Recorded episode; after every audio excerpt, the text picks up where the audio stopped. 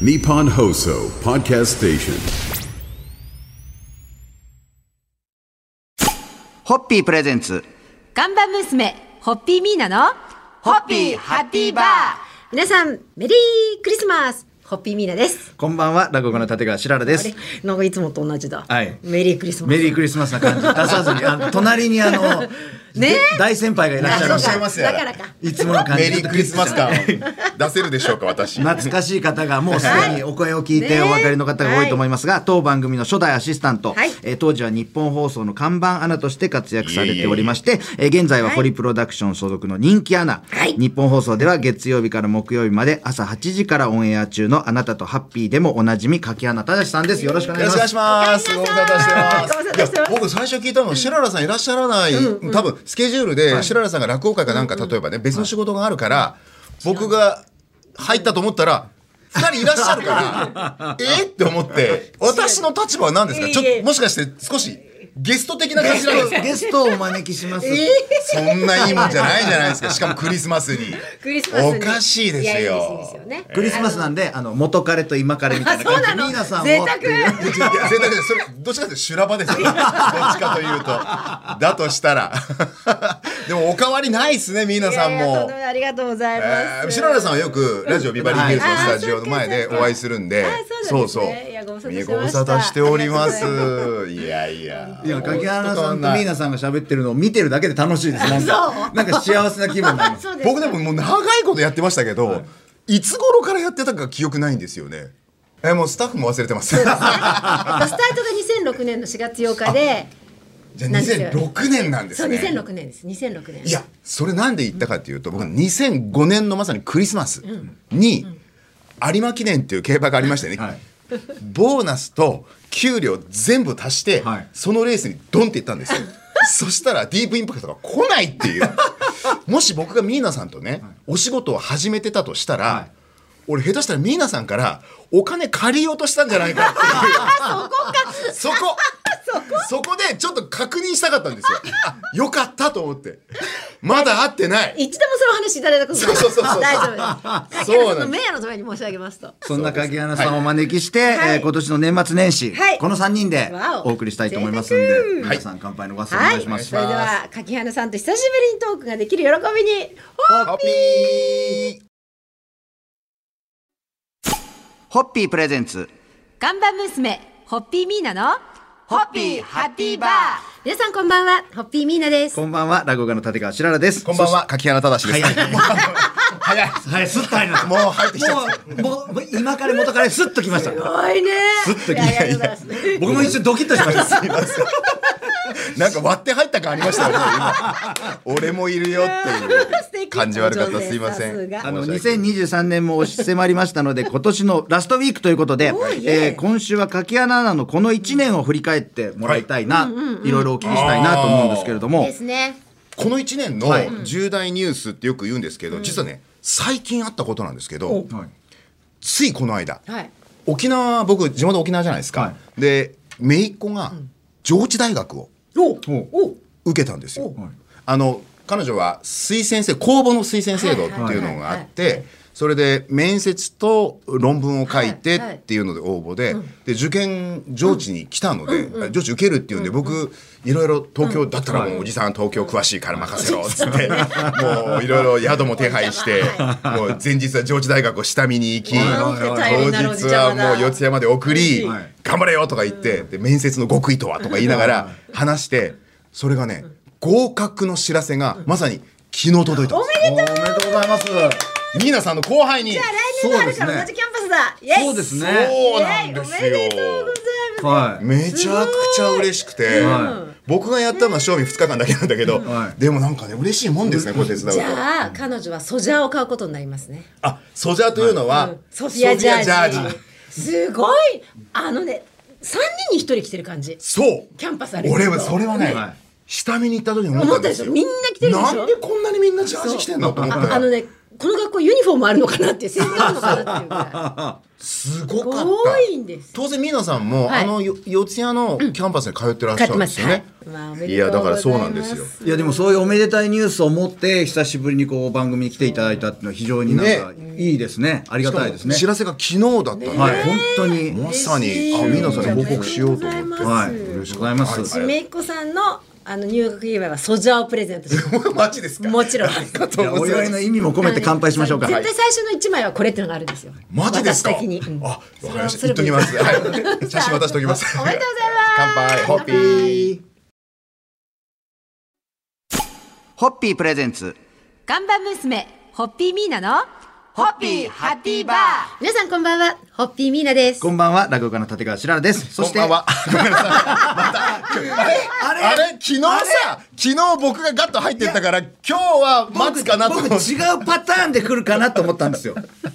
待つと思った、はい待つと思った思ったんです品田さん待たなかったごめんなさいも明う日これは待ちます先に言っときます明日明日は待ちます明は待ちますはいわかりましたはいすいませんということで柿穴アナですよろしくお願いいたします よろしくお願いいたします。今週あの柿穴アナの2023年重大ニュースをお聞きしたいと思ってます、ねはい昨日おめでたいニュースそうをそう、ごめい覧こいちゃたんがだいて私とはい同窓になられるということで。今夜はどんなお話私をはですね、まあ、ちょっとじゃあ一括りで言うと野球をよく、まあ、見て応援したなという年でもともとフリーになってから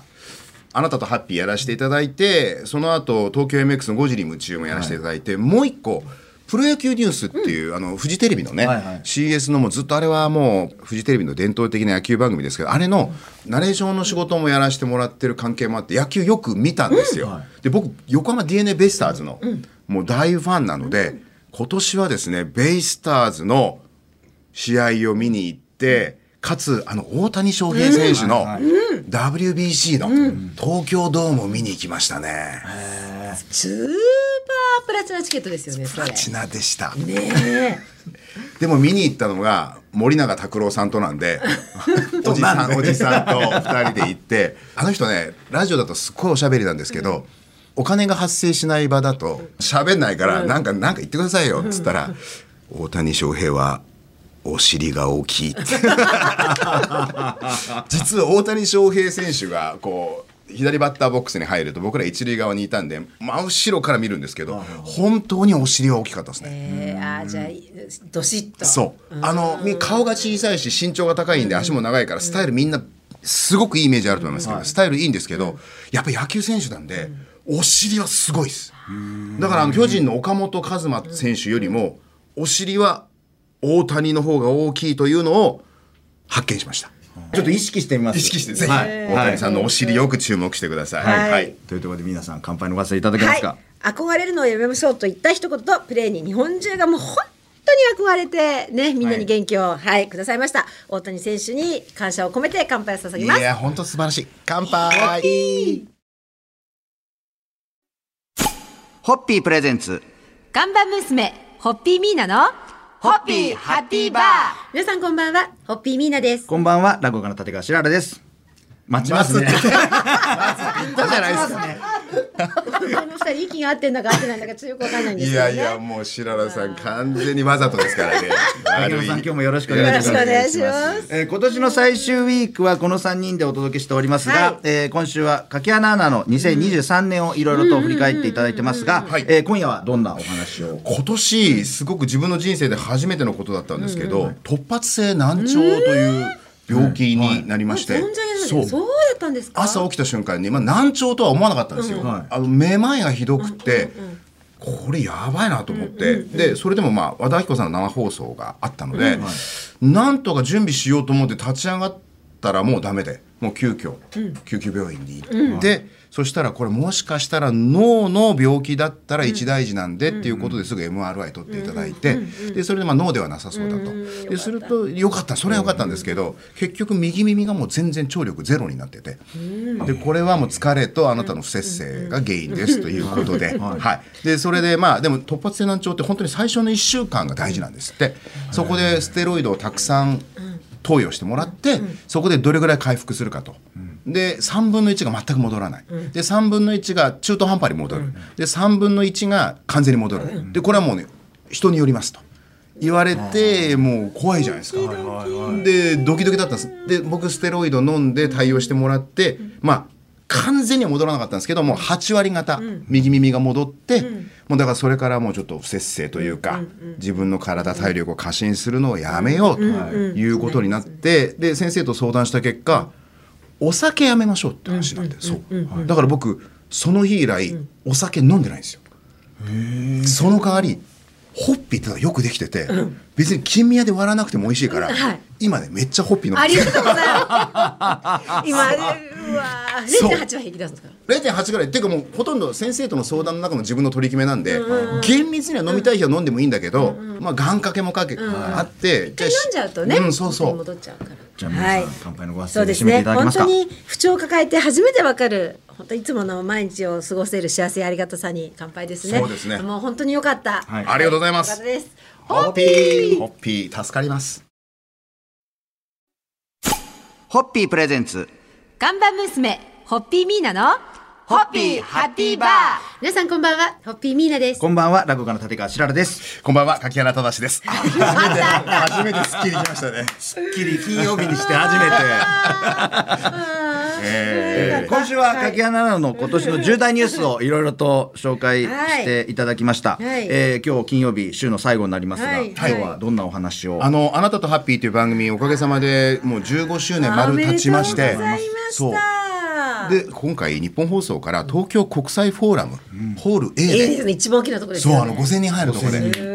あの番組イベントをやらないかと言われて、じゃあやりましょうと、番組の本当にリスナーだけで埋まるかどうかやってみようっつってやったんですよだからメインはですねなんとその森永卓郎さんの歌なんですよ